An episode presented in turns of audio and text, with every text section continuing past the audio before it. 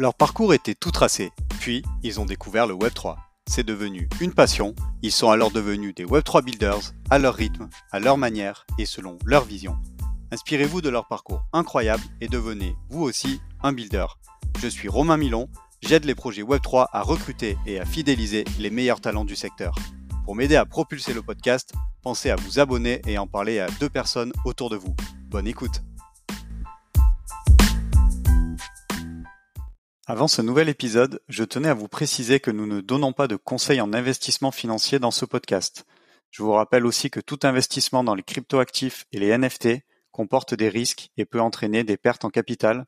Soyez prudents et faites toujours vos propres recherches. Bonjour à tous, très heureux de vous retrouver pour ce nouvel épisode de Behind the Chain. J'espère que vous êtes en pleine forme. Aujourd'hui, je reçois Quentin Crépy. Il est cofondateur et CEO de Renfy. Comment tu vas, Quentin? Bonjour Romain, bonjour tout le monde. Merci beaucoup pour l'invitation et ça va très bien, je te remercie. J'espère que toi aussi. Yes, écoute, je suis en pleine forme. Moi, j'ai toujours la patate quand j'enregistre euh, euh, un épisode, donc euh, on va passer un bon moment, j'en doute pas. Bah, ce que je te propose, c'est qu'on commence tout de suite dans le vif du sujet. Est-ce que tu peux me dire ce que tu faisais avant de découvrir le Web 3 Oui, bien sûr. Alors, en fait, moi, j'ai commencé par un bac pro électricien que j'ai fait donc pendant trois ans. Ensuite, je l'ai eu. j'ai fait une saison de moniteur de ski et ensuite, je suis parti euh, au Canada faire une formation de pilote de ligne euh, où j'ai eu mes licences là-bas. Donc, du coup, je me suis rabattu en fait sur, euh, bah, en tant qu'électricien en fait en Suisse, en attendant que les choses les choses aillent mieux. Et suite à ça, j'ai eu des, soucis de santé où j'ai eu une hernie discale donc au cervical où j'ai été mis en arrêt pendant longtemps. Et c'est au même moment en fait que j'étais re-rentré dans les cryptos où j'ai rencontré du monde et on a on a monté des, projets ensemble. Et, euh, ça a commencé à bien marcher. Et voilà, en fait, ça faisait, ça faisait déjà longtemps que je connaissais les cryptos. Ça faisait depuis 2013 euh, où j'étais j'étais dedans et de manière beaucoup plus active depuis 2015 quand j'ai compris qu'il y avait réellement quelque chose derrière. Parce qu'en 2013 c'était plus euh, c'était plus compliqué il y avait beaucoup moins d'adoption déjà. Et voilà qu'en fait depuis depuis 2015 en fait j'ai toujours suivi euh, beaucoup la chose. Et c'est depuis 2000 fin 2020 que j'ai commencé à m'y consacrer euh, presque à plein temps quoi en fait. À partir du moment où j'étais en, arrêt de travail c'est là où j'ai où j'ai complètement focus là-dessus. Alors bah, merci pour l'intro. Du coup est-ce que tu peux nous expliquer euh, ce qui fait qu'en 2013, quand même, tu commences déjà à diguer et puis à, faire des choses dans cet écosystème-là? Parce que je pense qu'on a tous euh, plus ou moins entendu parler déjà du BTC à cette époque, mais finalement peu en ont acheté. Euh, est-ce que c'était du coup via, via le BTC que tu es rentré ou il y avait déjà d'autres choses? Enfin, Est-ce que tu peux nous, dire quelques mots là-dessus? Ouais, tout à fait. Alors oui, c'est par le, BTC que je suis rentré, parce j'en avais entendu parler en fait, ouais, comme tout le monde. Et en fait, à l'époque, je faisais pas mal de, bug bounty ou de ou de, de, travaux, des, des scripts ou autres. Euh, en Python.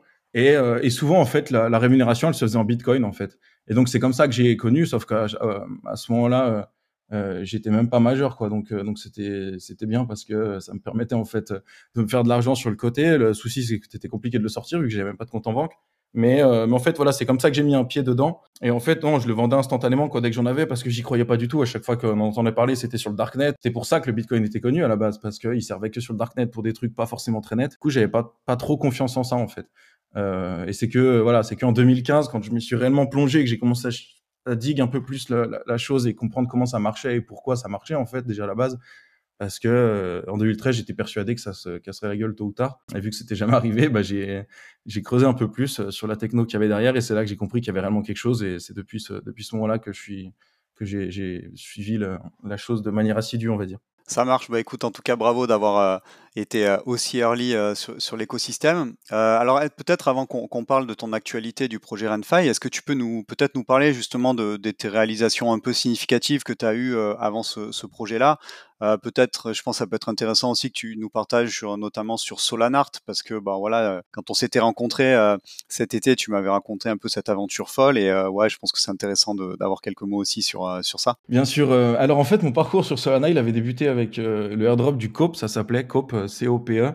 Et euh, en fait, c'est comme ça que j'avais découvert, euh, découvert Solana, où euh, bah c'était une chaîne qui était avec des, des fees très très faibles, enfin des, des, frais de transaction très faibles et une rapidité folle, enfin, c'est-à-dire en quelques secondes la transaction était validée. Et donc c'est comme ça qu'on a découvert la chose. Et suite à ça, on a décidé de lancer une, une collection de NFT dessus, parce qu'il y en avait, il me semble, deux euh, à l'époque et on a lancé donc une collection qui s'appelait les Soul Punks, qui a été la première collection à sold out euh, sur Solana. Et c'est comme ça en fait que la que, que Solana est né quoi. En fait, c'était pour à, la base répondre à, la demande des Soul Punks euh, qui avaient besoin d'une marketplace. Et suite à ça, en fait, il y a eu pas mal de, de grosses ventes qui se sont faites, qui ont attiré d'autres personnes, qui ont créé d'autres projets de NFT.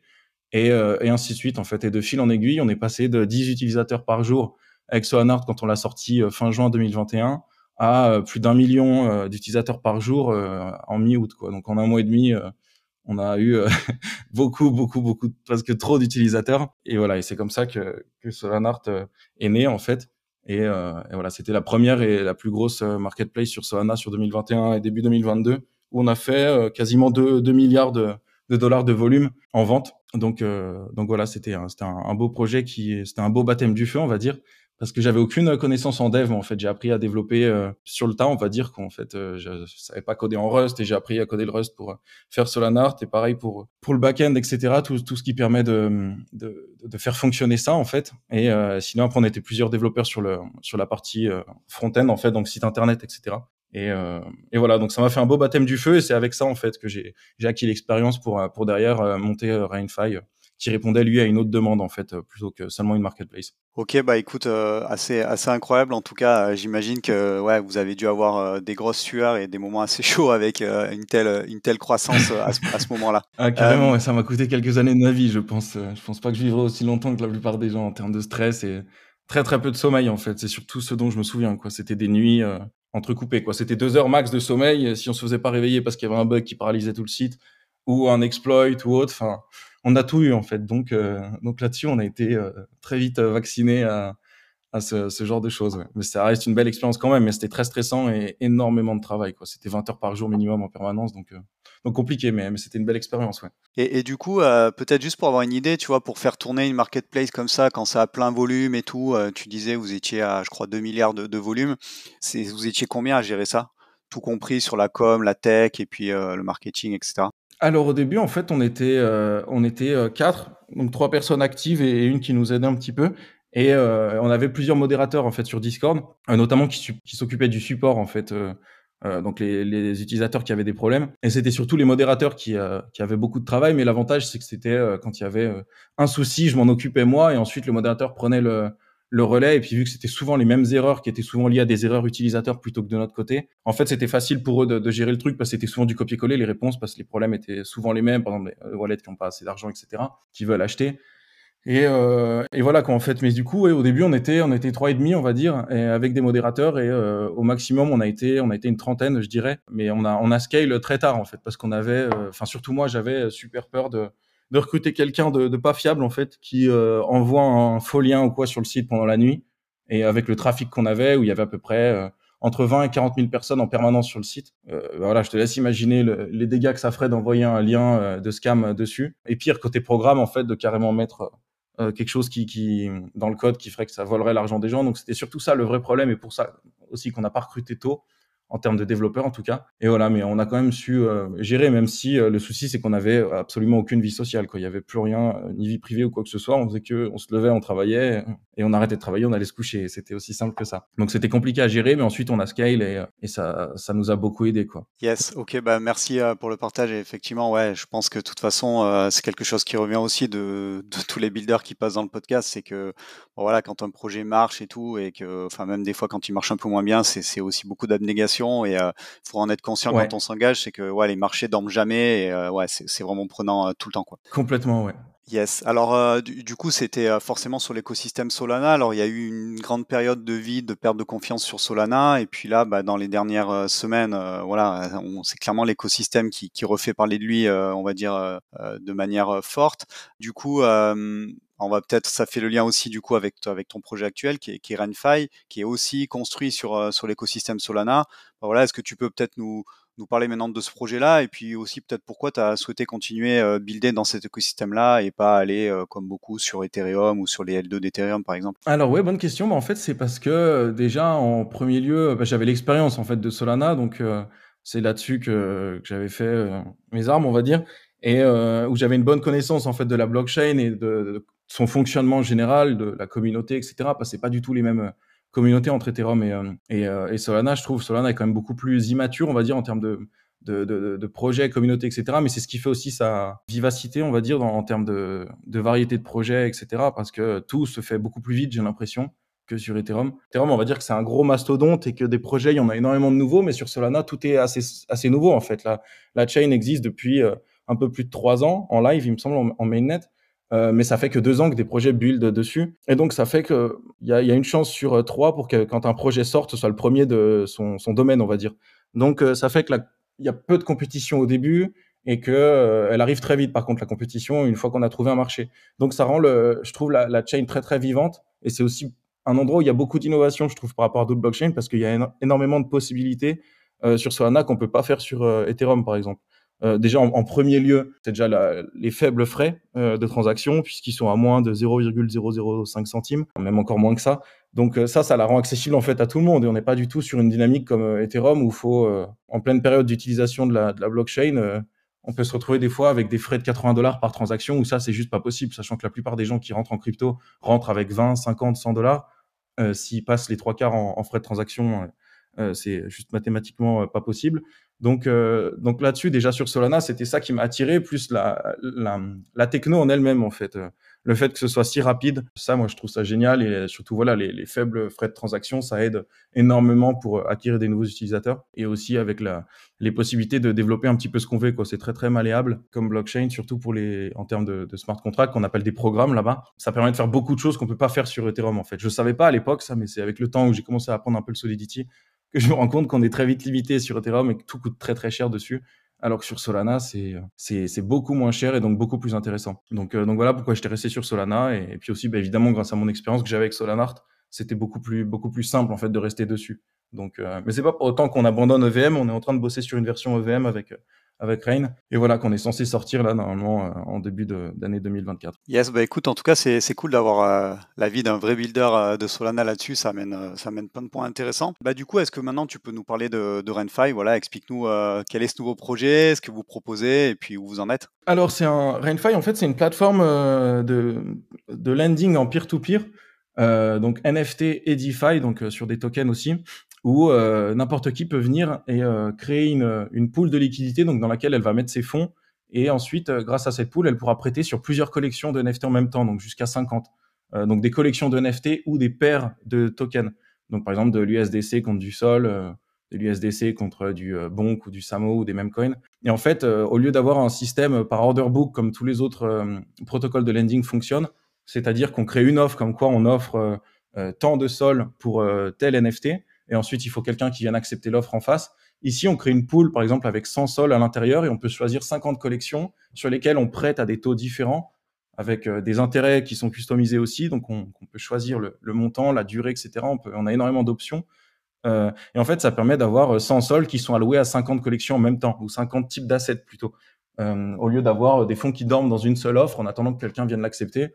Et aussi, ça permet d'automatiser tout ce process, qu'on n'a pas besoin de revenir tous les jours mettre à jour ses offres pour rester en compétition avec les autres. C'est que là, on crée une pool, on met ses intérêts et tout fonctionne euh, tout seul, tout est automatique en fait. Un peu comme des pools de, swap finalement. Au lieu d'aller sur un order book classique pour vendre ses, cryptos où on met des ordres en espérant qu'ils soient pris, euh, là, on crée une pool, on met la liquidité dedans et, euh, et on attend de gagner des intérêts. Et si la personne rembourse pas son, son emprunt, en fait, euh, derrière, euh, vous récupérez le NFT ou le collatéral qu'elle avait mis. Donc, euh, ça peut être par exemple du sol ou peu importe. Le principe, c'est que chaque utilisateur a sa propre pool. Donc, les fonds ne sont pas mutualisés. Il n'y a pas de d'APY fixe à 5 ou 10%. L'APY est en général beaucoup plus gros. On est sur 80, entre 80 et 100% d'APY en moyenne parce que justement, il n'y a pas de liquidation basée sur le, prix du collatéral, enfin sur la valeur du collatéral. Donc, c'est une autre méthode en fait d'investir, on va dire, qui est plus risquée pour le celui qui prête, euh, mais qui est beaucoup plus attractif pour l'emprunteur, euh, qui lui est prêt à payer des, intérêts euh, élevés pour pouvoir profiter de ça. Et donc, ça permet au prêteur d'investir moins cher donc sur des projets quand il y a quelqu'un qui rembourse pas son emprunt. Et ça permet à l'emprunteur de d'emprunter sur à peu près tout ce qu'il veut facilement et rapidement quoi. Et côté côté emprunteur justement, l'interface est très très simple puisqu'on reprend la même que celle par exemple d'Uniswap ou de Jupiter sur Solana, c'est-à-dire sous, sous, forme un peu comme si on allait faire un swap, sauf que c'est du lending dans lequel on, on, monte les meilleures, les meilleures offres qui existent et la personne a juste à, à choisir celle qu'elle veut et accepter. Et voilà, en moins d'une minute, en fait, on peut prendre un emprunt euh, facilement et, et sans, sans, avoir à déposer de l'argent, un, collatéral, etc., puis emprunter derrière, qui rend, je trouve, le process très compliqué pour les nouveaux utilisateurs en tout cas. Notre but, nous, c'était vraiment d'aller euh, euh target les, les gens qui ont peu d'expérience mais assez quand même pour euh, comprendre ce qu'ils font. quoi. C'est d'être dans, cette, dans cet entre-deux-là. Et voilà ce qu'on fait. On propose aussi d'ailleurs du euh, Buy Now, Pay Later. donc du, des mortgages en fait plus ou moins sur les NFT où ça permet à une personne d'acheter un NFT sans avoir le, le montant euh, total en fait du prix du NFT dans son wallet. Donc par exemple si un NFT est listé à 100 sols, on peut l'acheter par exemple avec 20 sols et ensuite on a 7, 15, 30 jours suivant l'offre du prêteur pour rembourser le, le, montant restant. Donc ça permet de rentrer en fait sur des collections rapidement en fait si on n'a pas forcément les fonds tout de suite mais qu'on est censé les avoir dans 7 jours, bah, ça permet d'acheter un NFT moins cher euh, si euh, s'il en vaut la peine en fait. Voilà, euh, voilà l'idée globalement. Yes, bah écoute, c'est hyper intéressant en tout cas. Merci pour, pour l'explication très claire. Merci à toi. Peut-être tu, tu, pourrais nous donner quelques chiffres clés aujourd'hui d'où vous en êtes, je sais pas, en, nombre de users, peut-être de TVL, etc. voilà, pour qu'on situe un peu l'ampleur du projet. Ouais, pas de souci. Ouais. Alors la TVL, on est aux alentours de 800 000 dollars en ce moment où ça, ça, bouge pas mal en fait, surtout depuis que Solana a repris des couleurs, on va dire. Donc, euh, en termes d'utilisateurs, pareil, on a, on a environ 4000 euh, utilisateurs euh, actifs, donc wallets qui ont interagi et qui interagissent régulièrement avec la plateforme. Et en termes de, volume de loan par jour, on est entre 100 et 300 000 dollars à peu près. ça varie beaucoup en fait en fonction de, des demandes en fait qu'il y a suivant les périodes. S'il y a une nouvelle collection qui sort, par exemple, il y a beaucoup de gens qui vont prendre des emprunts dessus ou qui vont chercher à en acheter. Euh, et donc on, on, mise, on mise beaucoup là-dessus. Et voilà quelques, voilà quelques chiffres en soi, c'est ceux qui me, ceux qui me viennent maintenant à l'esprit. Tu disais tout à l'heure que quand tu builds sur Solana, tu es souvent euh, allé dans les, dans les trois premiers à, à builder justement sur, euh, sur ce, sur ce domaine-là. Alors sans forcément citer les concurrences, pas l'objectif, mais aujourd'hui, sur ce que vous mmh faites, est-ce que vous êtes les seuls ou est-ce qu'il y a déjà aussi euh, deux, trois autres concurrents qui font ça? Alors oui, on est les seuls, ouais, avec un système de pool. Je sais qu'il y en a un autre qui utilise un système similaire, mais c'est plus des perpetuals sur NFT. Enfin, du lending en, en utilisant des, avec Perpetuals. C'est différent en fait de, nous, mais en, ouais, en système de pool on met sa liquidité quelque part et derrière on choisit sur quoi est-ce qu'on veut prêter. On est, on est les seuls dans ce domaine-là. Et voilà, tous les autres utilisent encore des, order books qui sont, euh, je trouve, pas très efficaces. On va dire quand c'est quelqu'un qui a 2000 sols à prêter, on va pas aller faire 20 euh, offres par jour à chaque fois sur des, sur des, collections parce que c'est quand même assez euh, chronophage, quoi. Donc, donc, donc non, on est toujours les seuls dans notre domaine. Et d'ailleurs, j'ai oublié de préciser, mais on a aussi un module qui peut être intégré en fait en marque blanche sur n'importe quel site pour que le site puisse lui-même prêter en fait à ses propres utilisateurs en, en utilisant euh, euh, la pool qu'il a créée donc. Et, euh, et, ça permet en fait d'être intégré en marque blanche sur n'importe quel site facilement quoi avec l'équivalent de 10 lignes de code à ajouter à son site internet. C'est un peu comme un widget quoi finalement. Donc ouais on est les seuls en fait sur notre secteur pour l'instant. Alors, je sais qu'il y en a d'autres qui travaillent dessus, mais, mais pour l'instant, on les a pas encore, euh, on les a pas encore vus. Ok, bah écoute, parfait. Vous avez, euh, vous aurez de l'avance comme ça. Et euh, peut-être sur, sur, sur, les deux, trois grosses next steps qui arrivent, qu'est-ce que tu peux nous dire là-dessus? Je dirais que la première, ce serait EVM, qu'on est censé sortir justement. Là, je le disais au début, c'est normalement d'ici, d'ici un ou deux mois, on est censé sortir une version sur EVM. Derrière, une autre, une autre grosse mise à jour qui arrive, c'est le système de, de droplets, donc de, points, parce qu'on a un système de points en fait pour nos utilisateurs où derrière il y aura des rewards et potentiellement un airdrop un jour euh, qui sera rattaché à ça, où les gens en fait en utilisant notre plateforme gagnent des points et grâce à ça, euh, voilà, ça permet d'établir un classement et d'avoir nos utilisateurs les plus actifs ou les ceux qui qui prêtent ou empruntent le plus. Et, euh, et derrière le troisième point, je dirais que ce serait le margin swap qu'on est censé sortir euh, sous, sous peu, je dirais le, le, mois prochain normalement si tout va bien. Ça c'est un peu une exclue, je l'avais dit nulle part ailleurs avant. Euh, mais en fait, le margin swap, c'est euh, une sorte de buy now pay later, sauf pour des tokens en fait, où ça permet d'acheter 1000 euh, sols par exemple avec un, un deposit de d'équivalent de 200 sols par exemple. Donc avec 100 dollars, qui est le prix du, du sol aujourd'hui par exemple, avec 100 dollars par exemple, on pourrait acheter l'équivalent de 10 sols. En fait, ça ressemble finalement à du à du trading avec levier, sauf que la différence ici, c'est qu'il n'y a pas de liquidation basée sur le prix du sol. En fait, la liquidation, elle intervient que si le n'est pas remboursé, enfin si l'emprunt n'est pas remboursé à la date limite, ce qui permet en fait d'investir sans pour autant prendre le risque de, du sol qui, qui, fluctue en, prix et sans se faire liquider là-dessus. Je pense, que c'est une autre manière d'investir. Par exemple, quelqu'un qui, qui n'a pas les fonds pardon, sur son wallet et que, imaginons, le sol perd 20% maintenant et qui sait que demain il aura, il aura les fonds, ça lui permet en fait d'acheter beaucoup plus que ce qu'il pourrait et de demain rembourser son, son mortgage finalement euh, et de récupérer les sols qu'il a achetés euh, moins cher la veille. Et voilà, donc c'est pareil, encore une fois, c'est une autre façon d'investir. Et aussi d'ailleurs le, le, support en fait des RWA bientôt, qui sont les Real World euh, Assets, qui sont en fait des, des, biens en fait de la vraie vie, on va dire, qui sont eux-mêmes tokenisés en fait. Donc par exemple un appartement qu'on peut tokeniser, une voiture, une Ferrari, une Rolex, peu importe, qui permet en fait, en tokenisant cet asset, derrière, on pourrait prendre un emprunt en utilisant la Ferrari, l'appartement ou autre comme collatéral.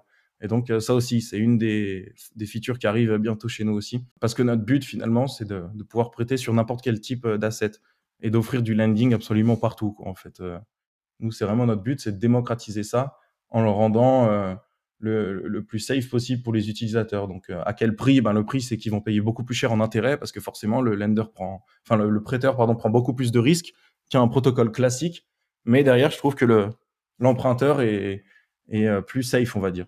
Donc voilà. Yes, merci pour, pour les précisions. Du coup, sur le RWA, vous avez euh, déjà des typologies d'actifs ou pas forcément en, vue? Euh, C'est-à-dire par typologie d'actifs, euh, des achats sous-jacents, tu veux dire le, le ouais, d'actifs? Bah, En fait, ce serait n'importe quoi finalement, puisque le produit final, c'est un token à la fin, donc un NFT quoi, quelque part. Notre protocole a été construit autour de ça en fait à chaque fois. Donc, donc je veux dire, ce serait, ça pourrait être n'importe quoi, quoi. Si quelqu'un tokenise sa, sa, Rolex, par exemple, par exemple, Forky font ça, il me semble.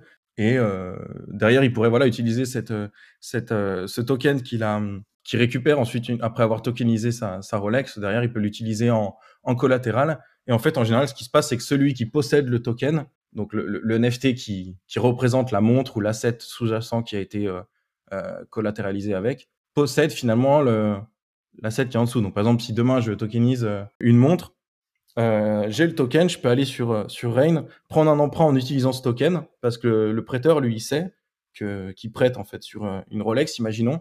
Et, derrière, si moi je repaye pas mon emprunt, bah, c'est le prêteur qui récupère le token et qui donc lui peut récupérer la Rolex et la revendre ensuite, ou même refaire un emprunt avec, peu importe. Et l'avantage avec ça, c'est qu'on ça permet de faire des emprunts sur des objets qui sont qui sont pas destinés en fait à être utilisés en collatéral. Sauf par exemple aux États-Unis, par exemple il y a les, les prêteurs sur gage. Là-bas, bah là c'est un peu la même chose qu'un prêteur sur gage, mais en, en crypto en utilisant un, token. Et ça, je pense que ça va faire partie des, des, des grosses grosses narratives à venir sur le, le prochain bull run qu'on aura en crypto les RWA vont clairement être au centre du sujet, je pense. Et euh, je suis pas le seul à le penser. BlackRock a fait une grosse étude là-dessus et, euh, pense la même chose. Donc, euh, donc voilà, c'est sur ça qu'on pense qu'il y, a beaucoup à faire là-dedans et c'est ça, c'est ça qui est intéressant. alors, ce que je te propose, du coup, c'est qu'on revient à des questions peut-être un peu plus, un peu plus personnelles, mais comme, toi, tu es dans l'écosystème quand même Solana depuis, depuis un petit moment.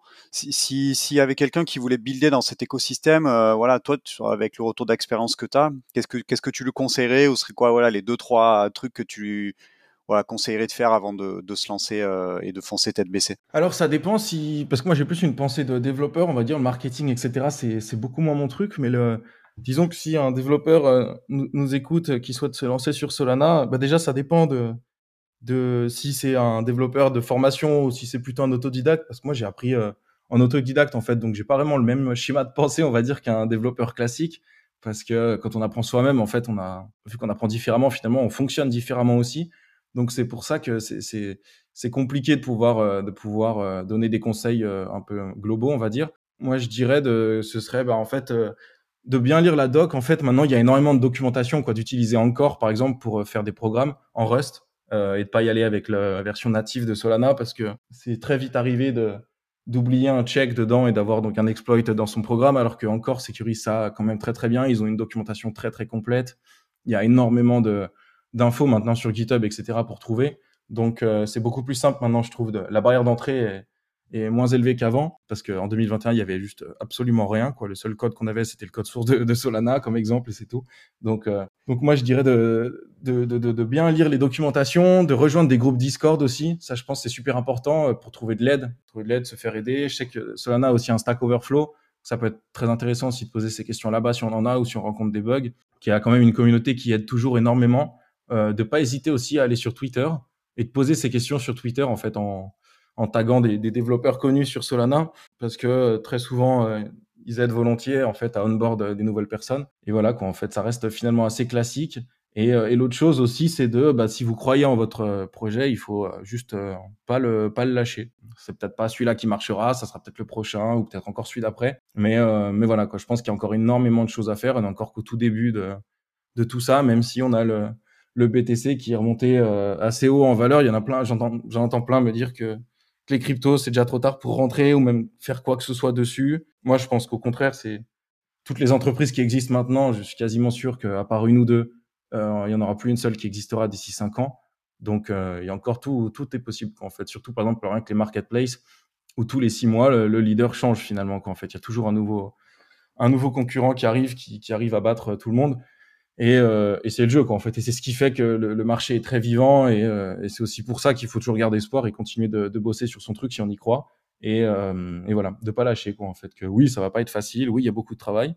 Mais le, le jeu en vaut la chandelle, je trouve. Pour les gens qu'on rencontre, etc. C'est sympa, je trouve. Euh, d'aller aux événements aussi. Euh, S'il y a des événements crypto qui sont organisés, ça, c'est super important. Pour rencontrer du monde, des développeurs, des, euh, des VC si vous avez besoin de, de lever du, des fonds, ou des profils marketing aussi si vous en avez pas. Euh, voilà, moi c'est ce que je conseille le, plus. Ouais, c'est le, le, networking est super important mine de rien parce que c'est quelque chose où je consacrais très peu de temps avant ça. Et je me rends compte qu'avec le temps, euh, ça aide énormément parce qu'il y a toujours un moment où on a besoin d'un truc en particulier. Et si on connaît euh, des personnes qui sont calées là-dedans, ben voilà, vous avez juste à leur envoyer un message et, et leur demander. Et donc ça évite d'avoir à galérer tout seul dans son coin, à vouloir tout faire tout seul, ce que je faisais avant. Et avec le temps, on apprend à faire différemment, même si moi-même j'ai encore beaucoup de mal à faire ça mais voilà, c'est l'idéal, ce serait, ce serait de faire ça. Yes, bah écoute, merci, tu, tu nous en as donné euh, beaucoup plus que, que, deux ou trois, et, et tant mieux, c'est top. Euh, et tu, tu, nous partagerais euh, un, ouais, tu, tu, nous partagerais un, un, projet coup de cœur que tu as euh, en ce moment, que tu suis particulièrement, ou une tendance, si tu préfères. Euh, voilà, Est-ce qu'il y, qu y, a un truc qui te hype à fond en ce moment? En projet, je pense pas en avoir un en particulier. Parce qu'il faut dire qu'à part Rain, je sors très peu la tête de l'eau, on va dire. J'ai quand même suivi ce qui se passait sur Solana récemment. Mais disons qu'un projet que j'apprécie particulièrement depuis des années et je suis content de, de voir tout le succès qu'ils ont maintenant, c'est Jupiter, euh, l'agrégateur euh, ouais, de, de, de, swap sur Solana, qui est l'équivalent d'Uniswap en fait, mais sur Solana. Parce que ouais, ils font un travail euh, incroyable. Ils supportent un nombre d'utilisateurs et de transactions par jour qui est juste absolument colossal. Et euh, les mecs sont toujours debout. Et justement, ils ont annoncé un airdrop là, qui est censé arriver en janvier ce qui a fait énormément de bruit sur Solana, c'est ceux dont tout le monde parle en ce moment. Mais, euh, mais voilà, je trouve qu'ils ont un produit qui est excellent et, euh, et c'est beau de voir ça sur Solana. Et sinon, plus, plus globalement, euh, ouais, je dirais que c'est un peu tout ce qui se passe en, lié à la DeFi en fait sur Solana en ce moment. Parce que Solana a clairement été conçu pour euh, supporter de la DeFi. Bon, c'est les NFT finalement qui ont marché dessus en premier, mais la DeFi commence à se réveiller sur Solana.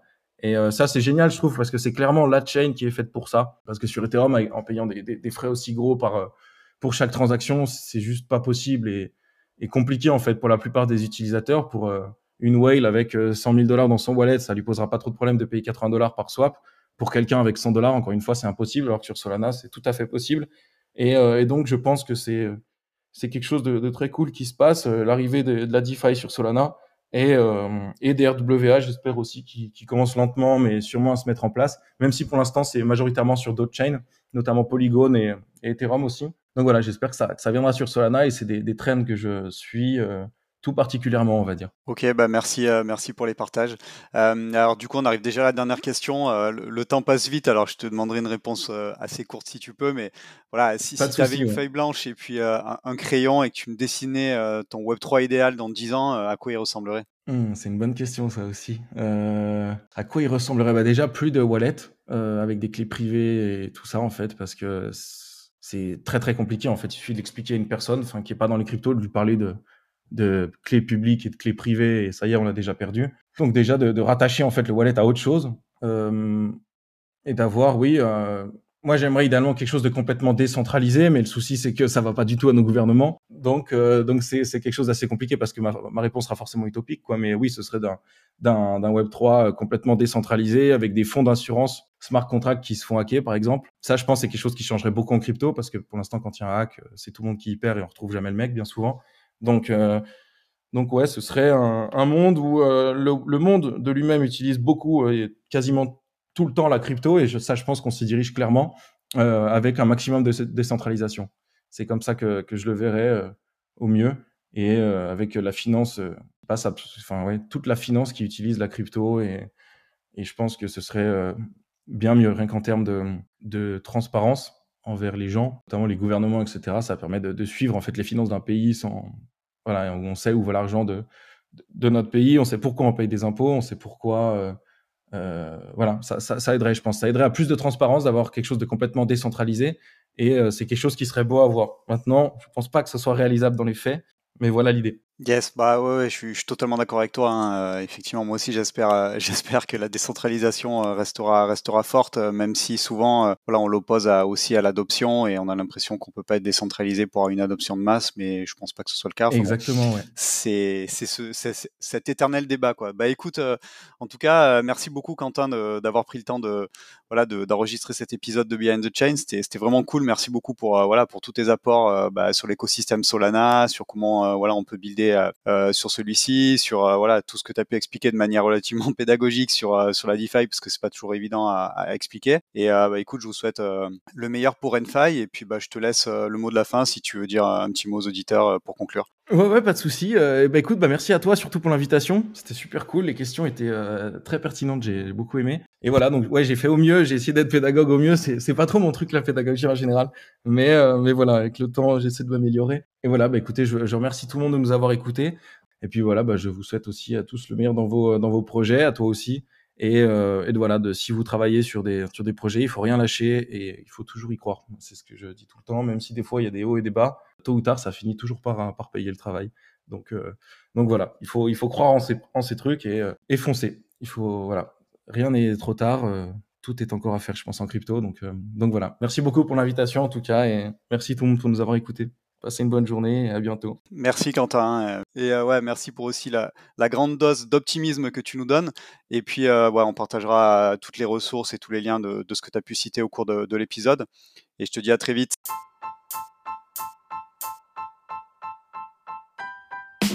Merci d'avoir écouté cet épisode jusqu'au bout.